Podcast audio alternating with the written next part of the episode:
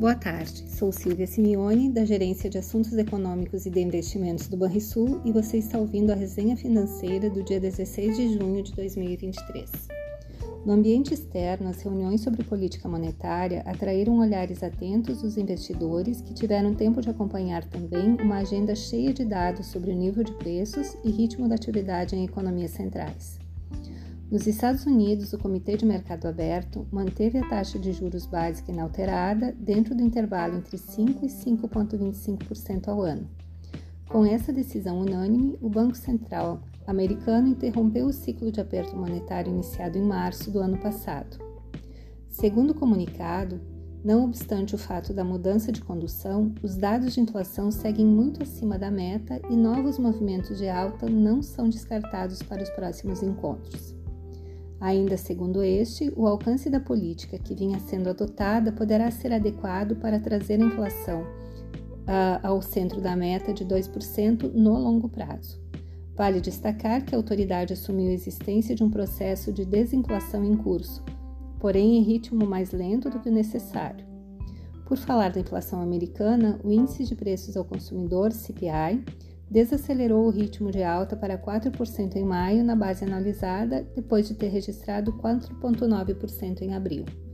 O índice de preços ao produtor, PPI, por sua vez, caiu 1,1% em maio ante abril no acumulado de 12 meses, um pouco acima do que era esperado pelo mercado. Em semana repleta de dados importantes na principal economia do mundo, as vendas no varejo avançaram 0,3% em maio ante abril e a produção industrial caiu 0,2% no mesmo período. A decisão sobre política monetária também ocupou lugar de destaque na agenda econômica da zona do euro. O Banco Central Europeu manteve o ritmo de aperto monetário ao elevar em 25 pontos base a taxa básica de juros. Com efeito, a taxa anual de inflação ao consumidor desacelerou o ritmo de alta para 6,1% em maio, ainda distante da meta de 2%. A presidente do BCE, Christine Lagarde, mostrou preocupação ao citar que um contínuo aumento da taxa de juros poderia reduzir os preços, mas também motivar uma queda de demanda. Por falar em demanda, a produção industrial subiu 1% em abril ante março, superando a expectativa de analistas que previam alta de 0,8% no período. A China divulgou uma série de indicadores econômicos que revelaram expansão da atividade, embora com ímpeto menor do que o projetado. O dado mais recente sobre a produção industrial revelou alta de 3,5% em maio na comparação com o mesmo período do ano passado. Em linha, as vendas no varejo avançaram 12,7% em maio em termos interanuais. Por fim, a taxa de desemprego permaneceu em 5,5%.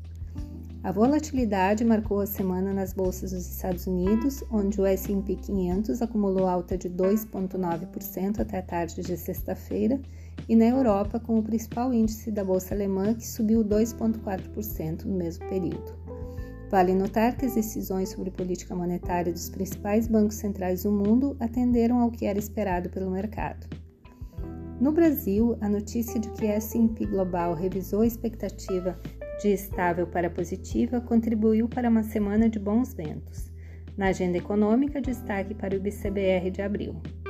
Na passagem de março para abril, o Índice de Atividade Econômica IBCBR, indicador que é considerado uma prévia do desempenho do PIB, subiu 0,56% acima do consenso de mercado em 12 meses, o índice acumulou crescimento de 3,43%, o que reforçou o cenário de atividade econômica bastante resiliente na abertura do segundo trimestre de 2023.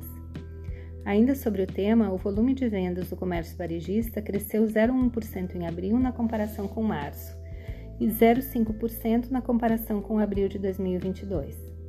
Já no indicador acumulado dos últimos 12 meses, a alta foi de 0,9%.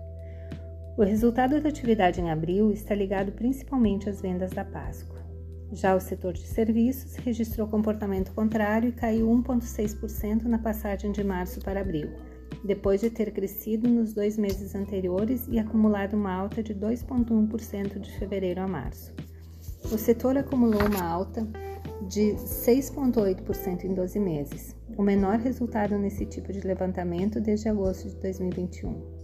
O comportamento percebido nos últimos dias no mercado brasileiro de ativos de risco pode ser explicado, em suma, pela expectativa em torno da queda dos juros no país. Diante disso, o principal índice da Bolsa Brasileira acumulou expressivos ganhos de 3,1%, enquanto o dólar caiu 1,8% e as taxas de juros pré-fixadas de vencimentos mais longos ficaram estáveis. Você ouviu a resenha financeira Banrisul?